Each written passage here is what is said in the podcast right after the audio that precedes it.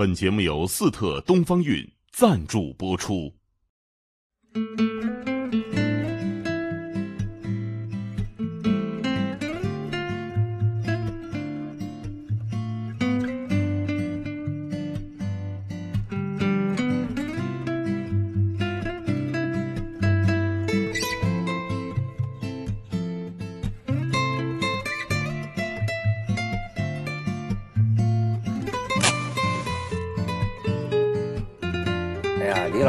这个您来了呀，这个我们就得为女孩的安全操操心。对，不是，是我先问您一个问题啊。那天我在网上看见一个标题，哎，呃，您主张当代青年女性学女子防身术吗？当然了，我认为是成长过程当中，我在上大学大一的时候，那时候走读啊，您身上有两下子，我父亲就教我呀，我，他就教了我几招儿。然后呢，比如说，如果人家从后边搂住你脖子，你怎么办？怎么办？跺后脚尖儿啊，哦一抬腿啪跺一下，跺完以后，然后往下一蹲，让我往下蹲。蹲的时候，他因为手不是这样搂着吗？这都是我父亲教我的。他说，如果有人突然就后边搂住你了，你呢先不要跟他什么，顺着他，顺一会儿，然后你趁他不注意的时候猛跺他后脚尖儿。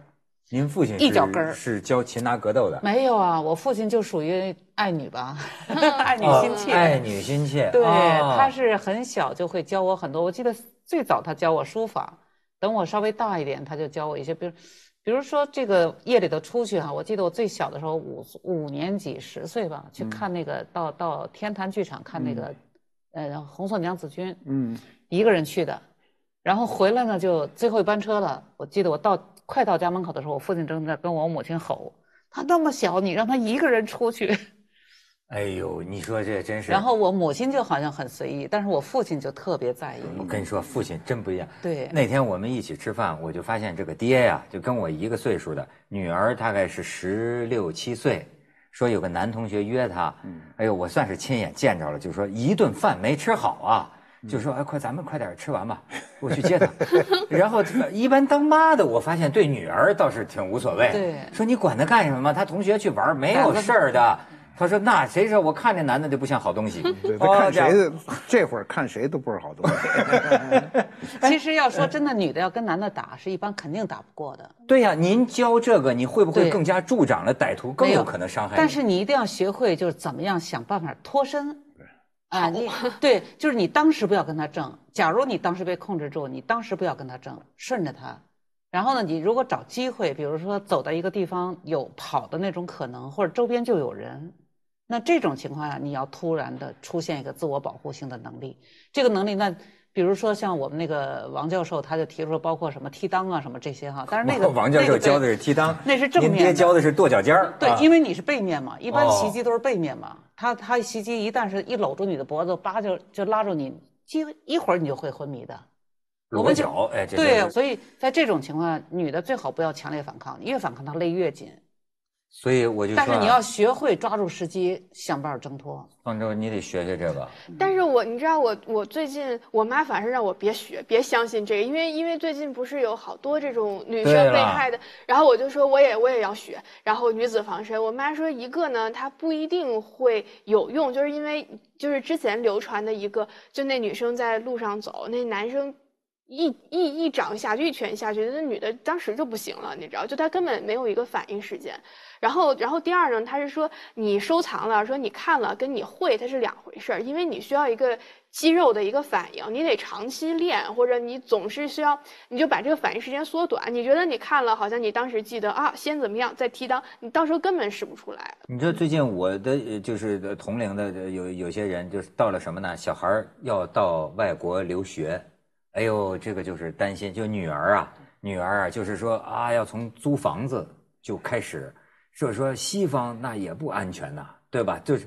就是就所以说这个就是很不幸的事情。您当年咱们做节目这个事情，两年前刚案发的时候，我记得您就讲过张莹莹，这个就前一阵儿这不是美国那个伊利诺斯州吧？嗯，呃，法院判了，这在陪审团这首先裁定罪罪成，他的辩护律师都认罪了，就是说他是好像是认他杀了这个呃这个这个张莹莹，但是呢，就是不肯说这个这个遗遗体藏在哪呃遗体尸体。呃尸体藏在呃什么地方，但是咱不说这个吧，就是说担心女儿的，这个真的就是。你看，就是租房子。当年张莹莹就是租房子上了这个克里斯滕森嘛，嗯，上了这个杀人呃杀手的这个车，车。上了车，然后就给你拉到他那儿去，然后就是伤害。那您说这种你其实我我办？我而且还是白天，你知道？对啊？其实我我认为是这样的啊，就是因为我可能干这行的，所以我跟一些人打交道，他们都会说一个问题，就是说感觉你的这个防范心特别强。那么我想呢就是我在生活当中，比如有时候我在饭店吃饭哈，我就看人家那个随手把包放在那个位置，在我心里就想这个包就很危险。哦然后呢，你我有这警觉，对，有时候我在一个小区随便走，我就在看这个窗户，我大概用几分钟就可以进去。嗯那么就是因为我有这样的，就是我看过很多的案实案，所以我经常会有这种叫危机感。那么用这个感呢，再去衡量我身边的很多人，我发现他们没有，就是很多人完全没有一丁点自我防范意识。你比如就说那个夜行哈，就是说晚上出去，我们有时候必就是迫不得已只能晚上出去，对吧？比如说我飞机就是后半夜到的，那怎么办？像那种情况，就是我们自己应该意识到，就在这种时候，如果你要遇到点事儿，你就没机会。所以你要在这个过程当中，比如我完全没有预料到是后半夜到，但是我现在就后半夜到了，那我就附近找一饭找一饭店先住下，千万不要去走，尤其是进封闭的空间。你比如上车，因为那司机你是很难预料的。当然，有些人就说了啊，你这个社会你你都什么什么事儿让让人家自我防范，不是这样。我跟你讲，警察也不可能瞪大眼，老虎还有打盹的时候，你不可能让警察全方位的监控社会所有角落。现在是这样啊，那有些那就得说了，你们把这个责任，你们应该搞好社会治安，是吧？而不是说不让我穿着超短裙凌晨三点一个人打的，对吧？但但但他们的意见咱们予以尊重啊，但是说，但是但是就说这事儿，哎，担心还是担心呐、这是实实在在的。你比你你比如说，呃像您说的这个一个极端，那现在到另一个极端，我原来做节目的时候，我曾经当笑话讲过，说这个台湾有这个捡尸体的。你你知道什么叫捡尸体吗？就是女生喝醉了之后被男生可能就是施暴嘛，就是趁着喝醉然后就施暴。还有，而且甚至还变成炫耀，在这朋友圈啊，我看一男的背就扛着，这女的都这样了，对吧？扛着这这样，你看我今天晚上捡了四个，嗯，就是你这都是犯罪了，可是也都有这个情况。您说那我就挺奇怪的，就是说那这些女孩儿，就是说，如果我我要打算算计你，我先把你灌醉，然后我把你这个啊伤害，那这个就算犯罪。啊但是他在路上遇到了，然后这个女的完全不知，当然他这种情况也算侵害。关键是他这个女的完全没有任何意思的表达，你这个事儿就很难办。就是说这个喝酒是一种，我跟你说，你们女孩儿，不管到任何场合，是喝的东西不要离手。嗯，开了盖儿的不要再喝，嗯那你就遵循这个最严格的原则。问题是醒过来之后失去失去记忆，你你都不知道啊，怎么到这儿了你醒了，你都不知道发生了什么事儿啊。也方舟，你可以总结总结，我挺不太理解的，可能我上岁数了哈。他们是他们就喝以前不知道要这样，会可能会这样吗？我觉得可能一个是说，这个现在的可能整个的社会风气啊，包括什么女生也会觉得我也可以喝酒，我也可以穿的少，因为因为我觉得现在大家都是在渲染一种大家比如说男女都是啊平等的，然后这个女生她越表现出活泼的一面，她就越玩得开，然后越受到称赞。所以我觉得一方面可能是我们对于女性的标准发生了变化，这些女孩觉得说，哎，好像我们这样也没事儿。然后另外一方面，其实我觉得原来好多事情可能也发生，但是它没有爆出来。现在是包括监控啊，包括你说别人拍小视频呐、就是这种技术手段多了之后，你可能可能原来是这只有女孩说了这事儿才会爆出来，现在我觉得这事儿可能。早就有了，只是现在技术手段多了，它被爆发的比较多，被爆出来的比较多。尤其现在那个路上的监控多了以后，犯罪现象少很多，而且现在基本上破案都是靠这个这个摄像嘛。你现在那种所谓你看到那种捡尸，都是通过路边那个摄像拍下来的。我有的是他自己拍的，我告诉你是这样哈，就是它主要一个问题是关于人的一个自制力哈，你喝不喝酒？酒这个东西，全世界啊都流行喝啊，尤其社交场合。但是有一点，你看我老说啊，我公开说过，我说我平生我喝酒就没醉过。我为什么不醉？不是我酒力无边，而是我知道什么时候要醉了，我打死我都不能多喝一口。因为这个酒醉与不醉的时候，有很多时候就在一口，就在那一杯。你前面喝多少都没事儿，当你感觉不行了，当然你对酒性要了解，呃，各种比如烈性酒，呃，白酒、威士忌，啊，还有就是这个这个这个清酒，清酒这个东西你感觉它后劲儿，这这很容易，黄酒也是很容易你在，就是你得有提前预知的那个量，如果你觉得不行了，你你已经醉了，所以我觉得人要自律，尤其社交场合一定不能喝醉。就是我现在发现啊，有一真的像你说的，有一种新观念下的女性啊，嗯和这个老观念下的父母，嗯，哎，有的时候甚至是老公或者男朋友，你知道吗？哎，这里边也很复杂。有的时候这个男的很有占有欲，就是呃，就甚至就不喜欢这个女的出去交朋友，嗯呃，不喜欢。尤其你更说，你比如说谁的女朋友说我晚上自个儿出去唱 K 去，男朋友肯定特恼火，你知道吗？他有时候容易这样给吵起来。嗯可是从另一方面来说，比如说有有些这个父亲就觉得，他觉得的这种不安全，好像有时候跟女儿犟起来，就是我怎么不能去呃蹦迪去啊？我怎么不能去那些呃呃去玩玩的地方去去跟朋友一块儿喝酒去啊？按说这是他正常的权利，嗯，对吗？但是是不是确实潜存着危险？像我上嗯大学的时候，按说都是最好的最高学府了。那这晚上大家也说，哎呀，我们去三里屯的酒吧，你知道，就是因为觉得压，就是在那个学生时代，你觉得压抑的特别久，而且这个父母越不让你去，越管得严，你就越会觉得我我我需要我需要这样，对我越不跟你说的这个反着来就来。有现在有些女孩就爱泡夜店，不，我认为你为觉得她这是我我这也是正常的呀？我我觉得还有一部分女孩应该是属于被迫的，就是你想现在有很多的孩子吧，他很年轻到到到大城市来，他特别想立足在这儿，嗯立足在这儿，他找一小公司，可能他所有的命运都由老板决定，嗯于是老板要给他安排，他是不能不去的。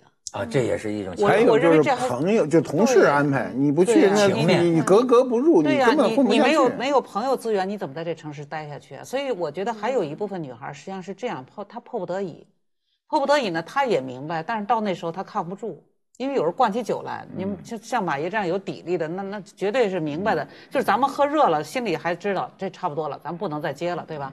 但是有些孩子他就没办法，他想不喝，老板就往这儿灌啊。我觉得激进于犯罪，呃，据据我所了解的，嗯，他们有的时候会形成一个模式，今天晚上就是把他灌醉了，你知道吗？那就是有目的的。所以我，我觉得就是有些女孩儿，她实际上就是说她很孤独在这个地方，因此，当有一个人可能对她好的时候，她也很信任，嗯，那么这时候可能让她喝，她不一定喝那么大量，她就完全就失去了。嗯。我现在有数字为证，可以证明我原来说的一个事儿啊，他们都觉得我是这个太荒唐了，这个想，嗯，可能因为我这个人挺焦虑啊，我有时候会会会为女孩儿有点被迫害妄妄想。我原来一直有一个观点，我说这个任何一个女性啊，都是勇者，嗯太勇敢了。嗯他们问我为什么，呃我说了，他们就觉得我想的很可笑。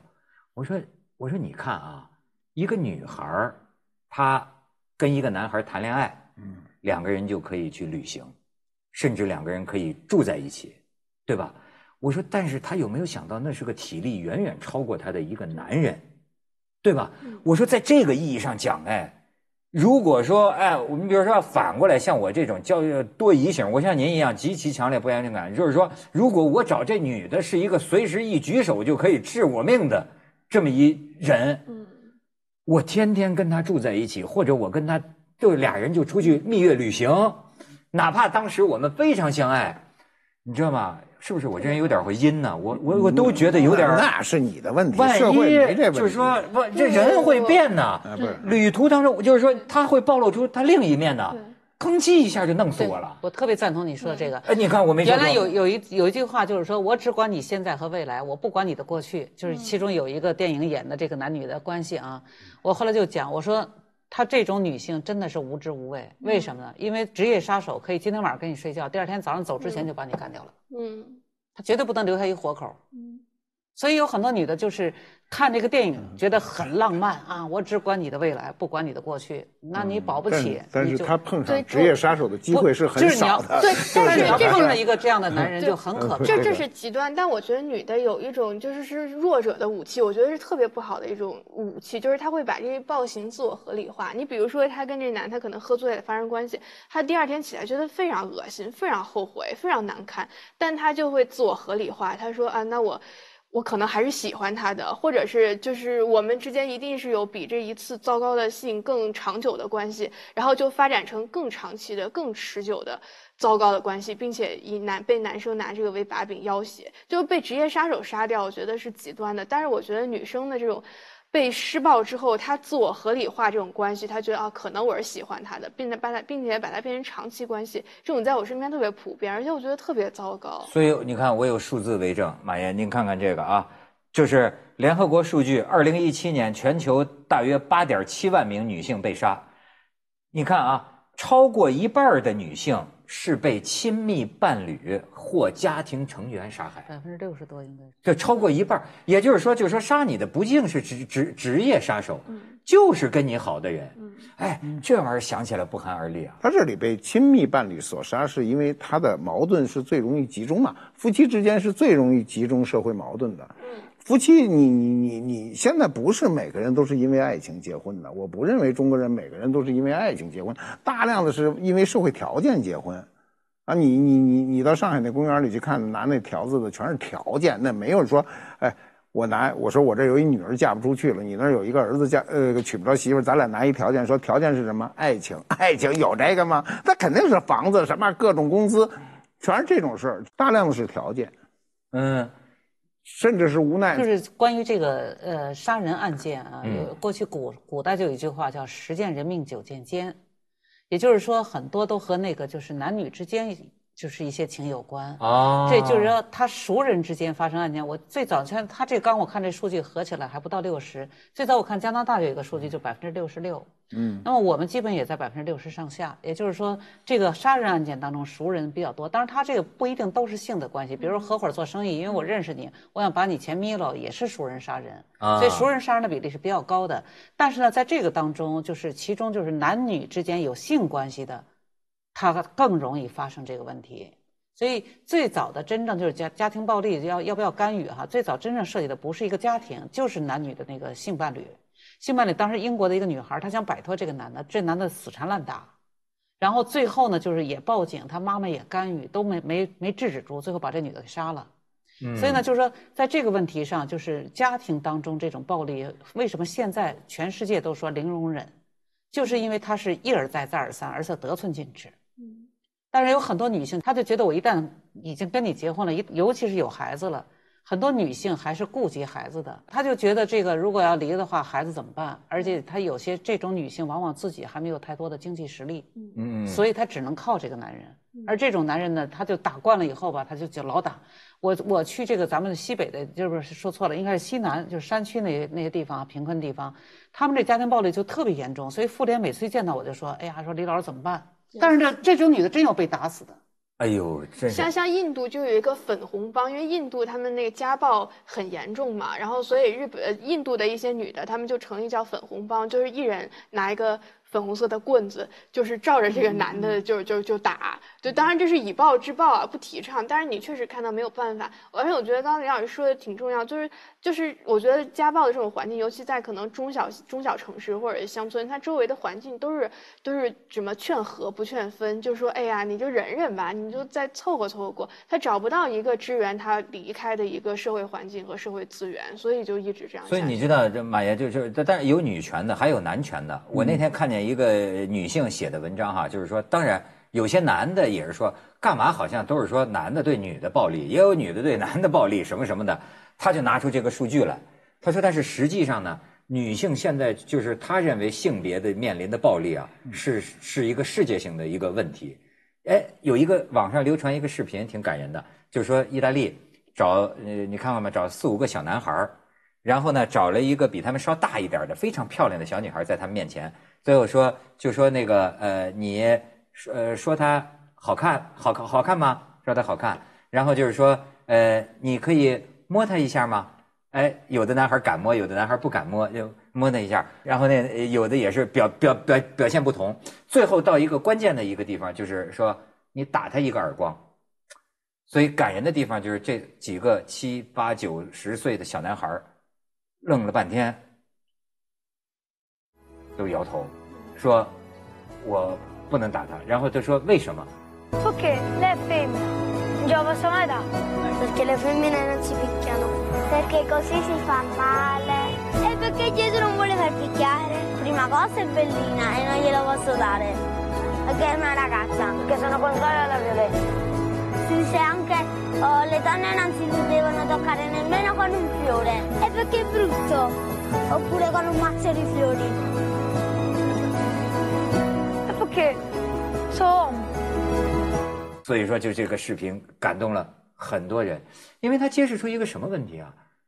我们生活的圈子，我确实没见到，但是我真的记得，就在前两年，就是说有一种男的打女的啊，你不知道打的那个程度。最近出了个视频，您看见了吗？大连发生的，对，那那那小子也给抓住了。我一开始以为是打的是他女友或者是他老婆，你就那真照脑袋上踢啊！你那那那个大家都看见了吗？最后发现他跟那女的还是无关的，嗯，根本就是陌生人，迎面就就冲头。我亲眼在北京前两年，我在车上，在那个那个那个西边，就在一个胡同，我当时觉得这这因为那个车歘一下就过去了，我当时真觉得不可思议，就有人呢，他就是揪着这个女的头发往这个胡同的这个墙上啊，咣这么撞啊，然后呢抓起这个女的自行车，然后啪这砸下去，我的天哪，我我我简直这种男人一般都有都有酗酒的问题。就是你怎么那有人制止吗？没有啊，这种情况，因为呃，我我是坐在车上就我们看那个视频而言哈，那个视频后来我们看到很多后续报道，比如说那女孩的伤是不是很重，是吧？好像很轻的伤，那这个男的判的就很轻。我们其实看从那个视频角度上讲，大部分人认为这个恶劣。你你比如家暴啊，家暴你把你老婆打伤了，你就直接进监狱了，那就好很多嘛。说惩戒不够，我老认为我们社会最大的问题就是惩戒特别轻。你知道这问题复杂在哪儿吗？嗯，一般这种情况都是女的离不开男的，她要离开男的就好办了，所以是女的求着不要他惩罚，因为惩罚了家里就没人挣钱去了。所以家庭暴力难就难在这个问题上。如果女的都独立，你看一般就是有独立的那那种有地位的女性，她遇到家庭暴力，她她只要不喜欢这男的，她马上真能离开。为什么？她能活，这时候男的死缠烂打。但是有些就是我们看到很多就是包括城里的这些女的都是自己没有没有太强的经济能力的。对，你看，你不是那好那是那说的是亲人之间。你嗯比如刚才说生人之间这段录像哈，对对，您那大连这个视频啊，这个视频这个视频，我认为通过看视频，所有的老百姓都认为这人判二十年都不为过，因为你打得太重，而且那个重是随时可能关键他丢掉命的。很任性的啊对就是完全是把个人的一种怒气撒在一个无端的人身上。我觉得就所以说，我就特别不理解，您就就可能是我幼稚哈，就是我就是不理解，我觉得是不是有毛病啊？就因为我觉得男的啊打女的，跟我想象的他不能这么打呀，你说特别那不是又不是男的跟男的打，这这玩意儿把把往脑袋上踹，他怎么能这么打呢？这个马爷，你说像咱们，我记得我们小的时候那儿都常常听一句话，叫“好男不跟女斗”，啊对呀大人不计小人过。也就是说，岁数大的是不会打小孩的，就是我不认识你，你淘气，我也不会打你的，最多说你两句哈。这个男人不跟这个好男不跟女斗，也就是说你真的是个男人，你不能以打女人来表现你的那个本事。所以就是为什么有这个问题，就这种男人，第一我刚才讲了，他可能喝了酒，他完全不在正常状态下，然后他心里确实有怒气，这是一个问题。但是最最重要的，这种人往往他的成长环境当中，他们家就有男人打女人的问题。哦他是看着长大的，所以呢，他有时一有怒气，他也就马上会打，他就觉得女人就该打。我我认为就这些所有醉酒的人呢，他也是个欺软怕硬，因为是个女的。那要是一个警察，我就不信他打他。对他那时候酒还醒了呢对，我告诉你，对不对？看见警察醒了对对 对，他肯定的，他就是从内心，他就是潜意识就是以强凌弱，就是这么而且一个事儿。我看那新闻报道，他是情感受挫了之后，他就发泄在这个女人身上。他可能就是说，觉得女的都不是好东西，所以他可能就会你过来一女警察，你看他敢打？马爷说这特别对。其实一般我们有一句话叫“这个酒壮的是什么人打？怂人打，对，怂人怂人打打。对，这种人如果不喝酒，他他的那个胆量最多就回家欺负欺负他们家女人，他在外面是不敢跟人打架的。然后他喝点酒，这算有本事了。有本事他在找人打的时候，他仍然打的是弱者。所以就是这种人，他在生活当中实际上就是个怂人。对，我以前也说过，家庭暴力很多在家里打老婆的人，往往都是从小就被女人堆儿包大的，就是嗯女的照顾他特别多，所以呢，他会怎么样呢？他就他就对这些女性，第一看不起，第二呢就是好欺负。但如果他身边都是男人，他不敢这样。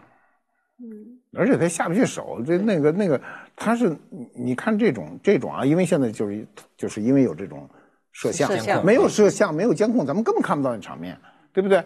那那我看到是一开始是刑事拘留，那就你你惩戒嘛。上学的时候，你不是在襄樊吗？对，襄阳。襄阳，哎嗯，那种比如说，我就说二三线城市的学校，有女孩被欺负的吗？女孩被欺负的没有，但是确实是，比如说女孩要是穿的衣服少系了一颗扣子，然后大家就或或者说她是随便的，然后就开始一些这个羞辱嘛，然后她自己就越发觉，那我就越发跟男生随便，她就因此就后来破罐子破摔，就初中还没有读完，还没有读高中，然后就辍学，所以我是觉得，因为他真是会能毁了一个人的。对，因为在那种非常非常封闭的环境当中，就是你所接受的就是来自于你的同学，然后老师也不支持你，所以非常一些非常小的一点儿，就你成年人看你觉得好像没多大事的东西就可以毁掉你。而且我觉得有一点，就是说其实小孩儿是欺负人是没有轻重的。我之前看一个新闻也是。我很震惊，就是讲女孩好像这个练练武术就会好一点。就是前几前段时间有个新闻，就是一个女孩，她是全国全国的什么跆拳道冠军，学武十年，被被被两个未成年人就杀了吧，嗯，就就直接杀害了。所以你说这学武十年有什么用？你面对这种力量啊，尤其就是两个人，你该怎么办？而且那个男生未成年人，他们对于这种力量和对于杀害，我觉得他们不像成年人那么有概念，就非常没轻没重。这怎么办呢？比如说一个人在路上遇到一个就是来者不善的哈，你一定要有一个鉴别。如果他你你一看周围没有任何呼应你的人，你这时候你就不要跟他去愣对，就是先顺着他，甚至跟他说好话，套近乎。还有一种情况就是一看他手里有凶器，你要特别小心。嗯嗯，就这两种情况你都要特别小心。嗯但是如果你一看这个人就是有点摇摇晃晃站不准，过来就是摸你一下、撞你一下、抢你东西，你这种情况就照着他直接给他两拳，撒腿就跑就行。嗯哎，也就是说，这个你要根据情况，真的没有一个统一的标准。就比如说这个呃半夜走夜路，首先看来孤身女性就要防止这种情对况，对吧？我我建议就是说，真的是我也同意王教授那观点，就是说女性吧，你要有一种意识，就是说你你是毕竟是孤弱的，你从体力上就抗不过一些事情，所以你要一个人如果迫不得已必须晚上要出去，要么就约朋友，要么就让家人接你，要么你就就近先找一地方，然后等到天亮了再回去。不要这个太，因为就是这个刚才说的这话咱没说完，就是最近我看那个嗯网上有一段那个讲这个无人区，穿越无人区，然后最后被罚款嘛。嗯后来这个他们走出来了的，意思就是说我们也没事儿我们从新疆过那边儿没拦。结果后来人家专门介绍说，在这无人区它是一个放生，就是养生区，就各种各样的动物都有。你碰到一头狼可能不一定理你，但碰一个棕熊你就没命了。所以我们人走在社会当中就是这样，不是所有人都是犯罪人。但是如果你要是很不幸碰到一个犯罪人，你就没机会了。所以你不要要求别人该怎么救你，最重要是你自己要有防范意识。对，有些人我就觉得那你要个慷慨激昂的，就是说你们应该把社会环境搞好，那让我不能走夜路我。我觉得说这种话的都是说便宜话，就是说你要就是我们讲不怕一万就怕万一。就是不要说女孩走夜路啊，就做男人，我们过去年轻的时候走夜路很多，那时候也没有摄像，尤其北京的胡同特长啊，一个人走夜路的时候，后面要跟着一人，甭管男女，就你你你恨不得在后头，反正你不愿意在人前头。那走呢，后面如果有人，我就会加快速度，就是我一定要判断他那个声音跟我是逐渐远的，而不是逐渐近的。他如果逐渐近，我就会依照一个什么电线杆子，我赶紧转身儿我看到底是怎么一回事儿。你在后面人拿一个板砖，手里拿个板砖追着你，你还在前头跑，那肯定不行，那你就正面嘛。你像这个，别说这个女性了，我男的也害怕，就原来我住那附近的一个男的，打着电话往前走，后边梆就一砖头一拍，把包抢走了。你嗯你你说这个赖谁，对吧？所以后来我就讲打电话，如果是夜里晚上一个人，你就先站住靠着墙，你嗯一边打着电话，一边眼睛能看到视线，打完再往前走，否则你在打的时候，你注意力全在手机上，后边过来的人你根本不知道。那么像这种，你一旦遇那人就是啊，春节在医院里住了十多天啊，脑袋被开花缝了十多针啊，很惨。嗯所以我讲这个不是说那个，就是说把治安搞好了，女性可以随便上街，不是这个，因为那其实防范意识还不光是这个问题，啊就是防范意识，就是说你要明白，在社会当中，这个犯罪人他是他出现的点是不确定的。如果他犯罪人脑袋上都写字儿，这事儿就好办了。有人你你就说一个干到董事长的这种人，还能干这种不耻的事儿，对吧？所以我们在社会生活当中要明白，在社会当中就像森林当中一样，它会有狼出现，因此你要小心为上。如果你对蛇、对狼有一定经验，你好办；你一点经验都没有，你还无知无畏往里闯，这就非常危哎，《险。三体》那个黑暗森林理论嗯是吧？不要成为目标，因为你不知道树林子里有藏着什么？哎，但是您说这个，比如说像这个呃张莹颖的这个案子，当时不是说嘛，有一个外国女的，这个格里斯就是让她搭上车，那个外国女的就拒绝了，后来也成为证人嘛，她她就没上这个车。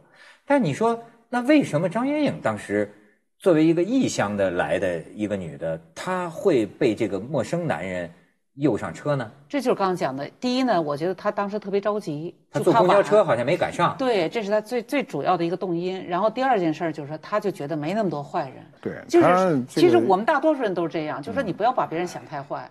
我说错，就是我要事先要想到，但是呢，我并不表达出来。就哪怕你是好人，我误解了你好意，但是这个事儿呢，我觉得也没什么没有什么错。如果人家真的有歹意，你事先有一个防范，其实我觉得所有的防都不如自己的那种是意识在在在内心。你像他们老爱讲说美国什么到处都是活雷锋啊什么嗯。的，说那你说美国人仍然愿意接受陌生人的帮助，嗯但是与此同时，我们也经常听到美国有这个嗯。陌生人把你给干掉。不是，那当然，你从这个比例上讲，这个概率是很低的，因为美国社会的环境，呃，就我们出去啊，基本基本上在我走的这个范围之内，压力都是比较轻的。压力大是什么地方呢？就是我有一回在美国的底特律呢，误认误入了一个什么区，那区比较害怕，尤其又那天又是晚上了啊，所有的电线杆子、犄角旮旯都是那个无所事事的人。站在那儿啊！我当时第一感觉就是我必须要那个车都不敢停，就赶紧溜出去。你在车上都开始恐惧。嗯，这是在美国，还有一次在法国，也是进入了一个什么区，就是从来没有，而且那个司机还跟我说说咱们穿那个什么区行吗？因为我不懂嘛，我说行啊，穿哪儿还不一样吗？堂堂大法国，一进了那个区，我就觉得这个停车都是危险。那这种时候你肯定要要要警惕，但是大部分时间还都是阳光明媚的，每个人都很和谐，再加上这个这个这个这个杀张莹颖的这个犯罪嫌嫌疑人，他那个他不是好多材料说他还是彬彬有礼的，他不是那种你能够识破的，他不哎，您说像他这个克里斯汀，他这种人是个什什么人呢？就是以前我谈到过的，他实际上是已经有这个打算了。他有这个打算，那谁碰他谁就倒霉。对。所以就还是就说我刚才讲，社会生活当中谁都不在脑袋上说我要干什么坏事儿的，但不可能的。所以你看着都是一样的，甚至有些坏人还笑眯眯的，还甚至穿的那样子，你感觉他是一个很很有地位的好人，对吧？他为什么会有这种这种幻想？如果说他不是，就就现在不都是说嘛，啊为什么不能给他做心理鉴定？就说他肯定不是精神病。那么，那么假如说是一个正常的人，他好像也是开始说有这个幻想。这个我都遇到过，啊就是我我我在一个案例当中，然后后来我当时听完这个话，我跟他后来怎么讲？我说那你有没有想到，如果这个人旁边站的是他妈妈，是什么感受？他当时没说话。嗯后来我就讲，每一个人就是每一个生命，他都不是他自己的。其实任何一个生命都是属于别人的，所以你伤害一个人，就伤害他后边一串的人。也就是说，他这个很多人是什么呢？他只有一种玩儿和游戏的意识，他没有把人作为人来看。就是如果他不是疯子，他不是精神病对，他不是精神病那么人的头脑中为什么会产生这种？这实际上就是人的一种兴趣，他某一个事把它勾出了这个兴趣，就跟某一次你接触一个音乐，你突然喜欢了这首曲子，或者某一次你接触了一个游戏，你觉得这游戏很好玩，但你要如果不接触，你一辈子都不会有这感受。那么他也是这样，我而且我们在研究心理，它是有顺序的。比如说你先有一道防线了，你再接触这个事情就没有危险了。如果这孩子之前没有这个防线，然后他一接触这个，他就完全都可以往前走。为什么我们没有这种想法？就是因为你来自一个正常家庭，你的爸爸妈妈肯定关系很好，然后呢，他们很爱你，你也很爱爸爸妈妈，所以当这个情况有存在的时候，你就不忍去伤害一个人。但是如果你的家人和你在一块儿可有可无，大家都自己过很好，自己做自己的事情，然后只要什么有趣就可以，那么这时候你可能就会进入到这个领域，然后你就会把这个东西发展，但是你父母没有发现，他没有阻止你，然后你又没有亲密关系，你没有不舍这个感受。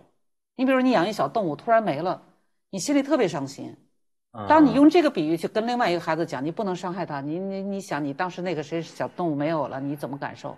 他马上就明白了。你看，我看有一个父亲教育孩子，他把那个娃娃压在腿底下，他爸爸说：“你不要压娃娃，他会疼的，他会哭的。”然后这孩子拿起来了。那他父亲就这么一句话，就给孩子一个观念，就是他会疼的，他会哭的。所以我以前就讲这个，很多心理上他没有观念，这个没有这个防线，他对于人他就觉得是个是个物件嘛。这除了家庭原因，跟遗传有没有关系啊？呃，遗传，我觉得在这个案件当中很难说。因为我原来看过一个就是脑科学的东西，因为我觉得这个杀害张元颖的这个人，他确实是有点不正常，因为他后来还专门去去参加这个张元颖的悼念的仪式嘛，就他还出现在这个现场，就是他不是说好像看到他的朋友、看到他的家人，他就会难过，他就更开心了。而且就是对我补充一下，你刚才就说当时他的一个情人，这就是配合 FBI 在身上装的窃听器。嗯，其实他现在不肯说出这个遗体在哪儿，很主要的一个证据就是有他的录音，就是跟这个女孩儿说我怎么怎么杀的他，怎么怎么杀的他，怎么怎么杀的他，而且就是你刚才讲的，他还去参加这个葬礼，他会感觉，哎呀，你看你们都在这儿葬礼，就只有我知道发生了只有我知道，都是我造成的，你们在这儿，这个我我就看那个脑科学的东西，他就调查了好多呃连环杀手，就说他们这大脑里面的有一种共情的东西是缺失的，就是他们没有办法看到我们看到人难过我们会难过，我们看到人被杀我们看到人受伤我们会难过，他们天生就不行。那所以说这一类人是最危险的，因为他们就永远是彬彬有礼，因为他们没有共情能力，他们是冷的，所以他们就最会伪装。他们在人群当中永远是感觉是最善解人意的、最有礼貌的、最懂规矩的，但是其实是因为他们毫无共情能力。你知道这共情是怎么回事吗？它实际上就是我以前讲的，跟跟人的养育有关的。你比如我们放大一个环境看哈，你就发现这个凡是背在背上的、抱在怀中的，就变态特别少。就是跟早年他人在成长过程当中，他没有感受到身体的那个可爱，他他离开身体很远，所以他把对方的人看的就是一个，就相当于这么一个东西。但是如果我就在怀中长大的，就天天你抱着我，你就是我快乐的来源。我对一个人那种感受，我是下不去手的。你比如这孩子，我天天抱在怀中，那我怎么能对另外一个孩子下手？我下不去啊，多可爱啊！所以你要喜欢狗的人，你要你去下手去杀狗，那肯定受不了。但是他要一开始就不喜欢，他可以下手。所以他的共情的问题，实际上是他的经历的问题。我认为他这个遗传并不是特别主要的，但是有些犯罪可能和他的一些呃长相啊，或者跟他的生理一些条件都会有关。卦象。卦象，哎，那您给我们讲讲什么什么象？反正我觉得这个色眯眯就卦象，贼也卦象，嗯，这个暴力犯也卦象。就是你比如简单说吧，就是很早就有人研究人类的这个体格类型哈，就是说啊他就讲筋骨型，还有瘦型的，还有圆型的。这个瘦型的他就容易比较敏感、多疑，然后呢幻想，你这样的瘦型的，我还减肥呢。幻想嗯就是所以像美美国有一个案子叫什么变态杰克什么对对对，杰克，瘦型哎，对他就是瘦型的啊。然后还有一种是筋骨型的，这基本就是暴力型的。筋骨型是什么筋骨型就是身体很壮的，啊，一看就是属于那种有胳膊有胳膊有肉的那种。啊，有那么筋骨力这种筋骨，哎，一般的他们要是性犯罪，基本全是暴力性的。然后还有一个就是杀人比较多，就是暴打人暴暴躁的。然后像那种圆胖圆胖，浑身都是蟹肉的，一般骗人比较多，什么就伪造啊什么的，快点做吧？哎您可以向这个方向发展不。是这个 我这个不够啊，不够啊啊。然后还有一个就是，你看他脸也是这样。如果这个人吧，就脸棱角特别清楚，有棱有角的，这基本都是力量型的。也就是说，他要如果都是狠或者就是暴力，嗯，然后这个脸圆圆的，他都是表面特随和，挺憨着看着，嗯哎，他他就不是那种硬来的。然后要是那种尖嘴猴腮儿的，就是瘦型的，这人一看特瘦的，一般做贼多。为什么呢？贼吧，他不敢正面冲突，他正面冲突他被揍他打不过。啊他只好偷偷的来，趁你不在意。而且瘦的人他贴近你的时候，你余光不容易看到。哎所以所以瘦型的人 体量小，对我记得一百年前有一个学者叫隆布罗梭，他有一本书叫《犯罪人论》，嗯他是那个军医，然后呢，当时就是在在监狱当中给人给犯人治病，其中就有死刑犯呢，他来验身。后来他就跟那个行刑官讲，这些人我能不能做那个？就是他特别想研究人体，那时候不让研究解剖嘛，人是圣物嘛，不能解剖嘛。然后这些人家人都不要了，你能不能给我？后来行刑官说：“你私下做完研究，我们就给埋了。”他就解剖了很多人，他写了一本书，就叫《犯罪人论》，其中讲到犯罪人的包括什么六尺啊，什么这个长得的脸型啊。所以那天他们后来就说，说到监狱去看那些人，就是尤其搞监管的，嗯，基本就发现到监狱里找不着特别帅的、特别端正的、很少啊，端正的一般都是经济犯或者职务犯。哎啊，，然后他后来到欧洲，结果去监狱看也这样，就是外边觉得欧洲人长得都挺帅的，怎么到监狱看都这么丑？就是他们往往在遗传上是有一些缺陷。但李老师说色眯眯的这个，我想到我其实做过最正确的事儿，就是因为性骚扰而报警。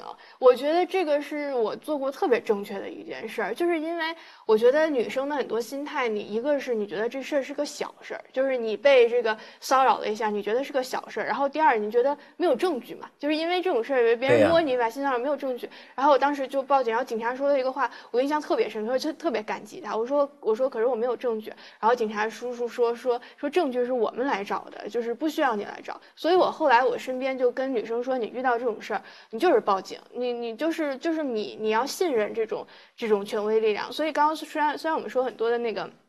就是说女生自我防范，但是我觉得社会维度下还是有挺多可以做的。而且我当时为什么报警，也是因为我有一个安全的小的环境，就我克服了耻辱感，我跟身边的人说，他们说你应该怎么怎么办。就是我觉得你可以制造一个安全的小的环境，就是你可以倾诉，包括你可以说啊，我出去要喝酒了，我报告我的行踪是什么。不是你认为不是？我得有个界啊，就是你认为性骚扰是有明确的语言吗？呃，他这有动作有语言，并并且被制止了之后继续。啊，对，他有一个被制止。现在因为中国有很多就说不清的事儿啊，我还以为你听了李老师哎不不看你就色眯眯的。不，你比你比如 你比如是一个是在一个封闭的空间，是陌生的人之间，比如最典型的就是地铁、汽车上，是吧？这个确实有人骚扰你，就是你女孩有人摸你一把干什么？但确实有人也不是就被人误解了，因为这个界很难所以马爷。他说的这个特别对。方舟刚才说了一个很重要的知识，什么呢？就是你遇到你认为他已经构成了侵害，你先去报案。嗯，为什么？因为我们公安确实有这个问题，就是说，但是你比如说现在经常有碰瓷儿的，嗯，你怎么能知道这人是碰瓷儿的？警察怎么能知道？有时候你自己你刚开始碰到他，你并不知道，你以为你真的碰了他了，嗯，但你要知道到警察那儿，他有一个方法，假如你这个人在短时间内被多次报案，嗯，这就是上次我说的，什么叫性，就是性骚扰。惯犯，如果就是说这个老师带的学生当中，在不同的年级都有女生指证他骚扰过我，嗯，那我即使拿不到你那个具体的行为，我们都不认识，我们又没有串过，对吧？你是假如七八的，他是九九二的，哎，我是八三的，我们不同的年级，但是我们都遇到过这事儿。当这事儿一爆出来，别人说，哎，我也遇到过，嗯，他说他也遇到过，那警察就可以根据多项证人来指证。嗯，那碰瓷儿也是这样。如果你好几件好几件事儿，当当然来报案，说我我被碰了他了，又碰了他，一看怎么老是这个人，身份证就是一个人，他马上就知道了你有问题了。所以报案是非常重要的。我们有时候经常怕怕就怕什么，这事儿一看就是干的不止一起，可是报案的就有两起，嗯你拿他没办法。嗯，所以一定就是，如果你觉得你被侵害了，即使就是刚刚您说的，可能是个误解，但是他警察先做个登记，一看你也没有别的事儿，就这一次，他可能就知道了，可能是偶然的。但是如果警察一登记，哇，这之前已经有两三次都是你了，嗯，包括警察可以调监控嘛，警察可以调动我们没有办法去掌握的对，社会所以就是说报案的次数对于警察来讲是非常重要的那。是我们刚才前置是陌生的环境，陌生的陌生人。现在是熟人。熟人也一样啊，嗯。就是比如老师嘛。熟人也应该报，警 刚才我说的就是老师对学生的侵害啊。不不不，你听着这个熟人这个界啊，很，因为这个性骚扰出来以后啊，很多，呃，我看到很多资料啊，有的说你随便拍一个女孩肩膀都是性骚扰反正这不是听听得出来，马爷的朋友是有一些担心。啊，他是这样，哎，这个是个很很很微妙的事儿。他刚才说了一个，我觉得那个是个很重要，就是我拒绝你了，你再来，他就会出问题。被制止。但是偶偶偶然的，因为中国文化中啊，我我审视自己，我们必须审视自己。我到了岁数啊，你比如我年轻的时候，我都没这毛病。我现在觉得我有时候有毛病，可能年龄大了，有时候喜欢拍人家肩膀这。都我原我原来从来没这个毛病。不，马爷，我年轻时候绝对不会拍一个女孩肩膀，我们但我有时候有个小女孩，我拍她一个肩膀，我觉得我也挺舒服，她也挺舒服，但突然变成性骚扰了，那就很麻好麻烦。马爷，你知道我们作为女性，我不知道方舟哈，反正我年轻的时候就遇到过。嗯，这个跟你握手，他不撒开，哎，然后拿在手里吧就开始揉，你的手就在他手里，他就 他就搓你手心儿啊，他揉你的手。哎呀，那这时候我们有的一块记活着呢者就碰到过啊，对采访啊，这 这种情况 一直拉很明显吧很明，显他不想放开你的手，嗯，然后就女性一直是能分辨的。对，所以我们是能分辨的。还有的人吧，他比如说，我有一次在在看节目散场的时候，我刚站起身没走，没走几步，后边有人照我屁股，啪就拍了一下。当我回头的时候，我就看这人歘过去了，然后他就开拍别人。于是我就跟我父亲讲，我说这流氓 就追他，追半天没追着。因为我刚才话没说完，就是拍一下肩膀的，就有人的目的就是性骚扰，有人就是从这儿开始，哎，我就心里这么想，我就是这么着。但问题是，这个动作你怎么能鉴别出来这个男人是从心里，呃，实施性骚扰的第一步？第一步拍了你肩膀了。他刚才说很重要，就他自己没有不适感，就女性没有不适感。如果你要有不适感，你马上就会用肢体语言或者面部瞪你一眼，或者说一个你你就是反正总是表示出来了。如果再继续来，那肯定是有问题。但我想，因为我们社会啊，就是从社会文化角度上讲，我们过去就男人跟女人之间的这个接触，如果有代沟，所谓代沟就是我跟他，我是他长辈，长一辈，他就变得非常随便。我在出版社刚一开始这个这个上班的时候，我年轻嘛，那时候我出版社最年轻。我们那儿有一个人呢，就是比我大个几岁，他是个编辑，然后他就跟那个新的女大学生说哈、关着门说：“你不要以为那个领导摸你头是什么好事儿，那个领导从来没摸过我的头。”那是喜欢。呃，然后呢，那领导他摸那个小女孩的头啊，就那个小编，就那个大学生刚分配来，那领导都那快退休了，摸着头，说他从来都没摸过我的头，嗯，他一定不怀好意。然后这领导正好站在身后呢，太逗了。我印象特别深，就是后来我就觉得，因为我年轻的时候啊，二十几岁、三十几岁是绝对不可能摸一个女孩的头。嗯，但我到六十几岁的时候，我忽然会意识到我会多一个动作，这是从年龄角度上讲，所以我现在特谨慎，这些事儿不可能。马爷还是马爷，您是君子，您都想象不出来那个真正那种骚扰是什么什么动作，我们都能知道。什么？是那能有什么动作？就刚才我说的，这是一种，就不就是是揉手吗？还还有揉腿的，嗯，直接坐你旁边就手搭在你腿上了，就开始捏过捏过的，就就是有这样，像这这种情况我们都很反感了。那一看就很明显了。那我就说你那为什么要？忍受呢？我不忍，不忍肯定当时就站起来，直接就就但扭有人会。忍，有人肯定对啊，那老板呢？你你这站起来走，明天你就别在这儿待着了。那就走呗。那那没办法。那待下去更危险啊！嗯干嘛要待在他那儿？除非没本事。对，而且我真的觉得有一些社会观念需要纠正。我觉得两种社会观念，一个是中国男生受的好多教育吧，他会觉得女生拒绝，他是一个求求欢过程中必要的一个阻碍，你知道就觉得是是就过招嘛。对，不要就是要嘛。对，他觉得啊哎，就是我这这你来你来我往的，然后就最后就从了。我觉得这个观念真的需要纠正。而且有些女性她一忍吧，对方还给给对对方一错觉，她觉得你是有那愿意的，对所以你一定要当时表示不愿意。对这个就是我们文化中的一个，就是关于男欢女爱中的一个重要的词汇，就叫半推半就。哎，欲拒还迎。对没有，我我后来觉得女生呢，真的这个厌恶不喜欢，其实是其实我觉得是明显的。就我我觉得只是男生他自自己脑海中有一个滤镜，你知道吗？他会把这个东西美化成是一种你害羞啊或者怎么样。因为有的时候我遇到这种，我觉得我非常非常严肃，而且别人也看出我真的生气，然后对方就依然觉得你这个就是一个就是姿就还对你这个姿态，那我再怎么样就你就顺从了。所以我觉得这个是我们文化当中呢，可能是。教教男孩追求女孩，包括你说这霸道总裁什么什么，我觉得有一些就是性犯罪，是霸道是总裁是是是，真的就是性犯按照尾随按照现在新的观念，那真是过去很多行为都是性犯罪嗯啊。对，所以我觉得男生应该这些。还有一个，就我自己自省啊，就是有的时候我跟我我跟我妈原来在我小时候，我们路过过也是男的打女的在路上，然后呢，可能我家长就说说说这是人家的家务事儿，就不管了，就是感觉说不定人家是夫妻呢。但我后来长大之后，我觉得其实不是的一定要，即使是一个丈夫，即使是人家这个家里的事情，我觉得也要管，就不是说人家的。家庭的事，男的丈夫打打妻子，只是在外面打，我们就不应该干涉。我依然觉得应该干涉。只要一个强的，就是体力上或者什么，就是身材、年龄上优势的人去打一个弱者，我们任何人在街上看到这种情况都要制止。都是见义勇为，是对，吧？不是见义勇为，就是说这是一个应该是制止的，然后违法的行为，就但如果必须要制止如。果不是在街上，嗯是听见邻居家他在打老婆，如果对方呼救的话，一定要管。敲门，一个是敲门，一个是报警。老张打两下得了啊。那个时候是开放性的，对，您那是特别对。但是那个时候开放性的，现在不是，就是我们要有这个意识，就是说，如果在街面上一个男的打女的时候，他说他是我老婆，因为事实上他们俩可能不是夫妻。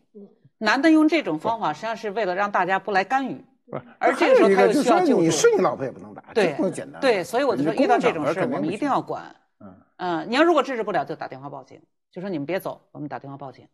所以说，我觉得这个女的为什么，太不容易了。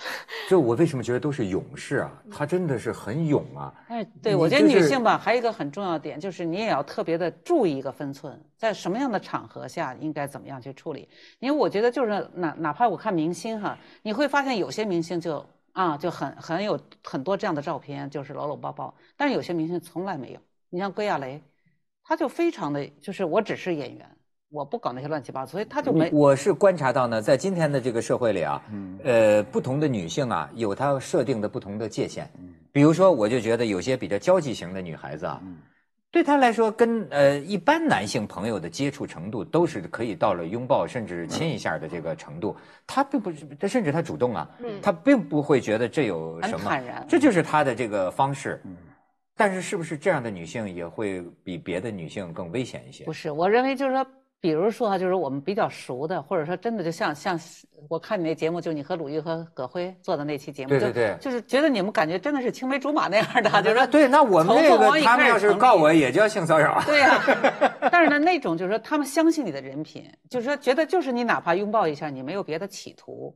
但是有些人在我们吃不准的情况下，你不要轻易跟他去拥抱算性骚扰吗？不能算。不不算。我跟你说，但是就他们叫什么人你不能跟他甭拥抱说这个了，以女性觉得不是，或者他会告你，好像为一个为准否否呃身体接触，你你讲都不行啊，就好像这都算性骚扰。所以如果很多他礼仪当中都是说我听了呃不高兴我听了不高兴了，你还讲，对吧？你在办公室你老冲我讲，嗯他就可以去告你性骚扰的。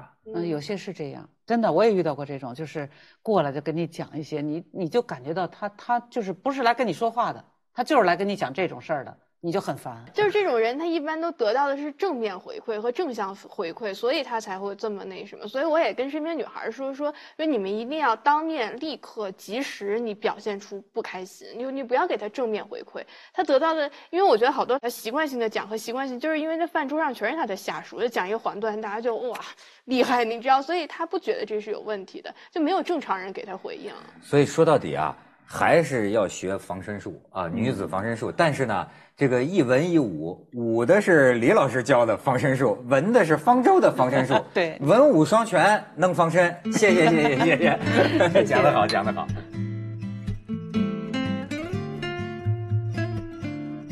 我叭就就拉住你，就一会儿你就会昏迷的。我裸脚，哎，对我。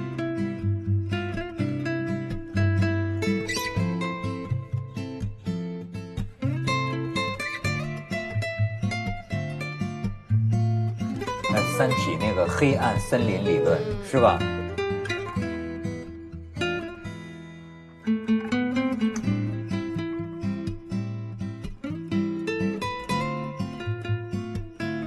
叫什么变态杰克出来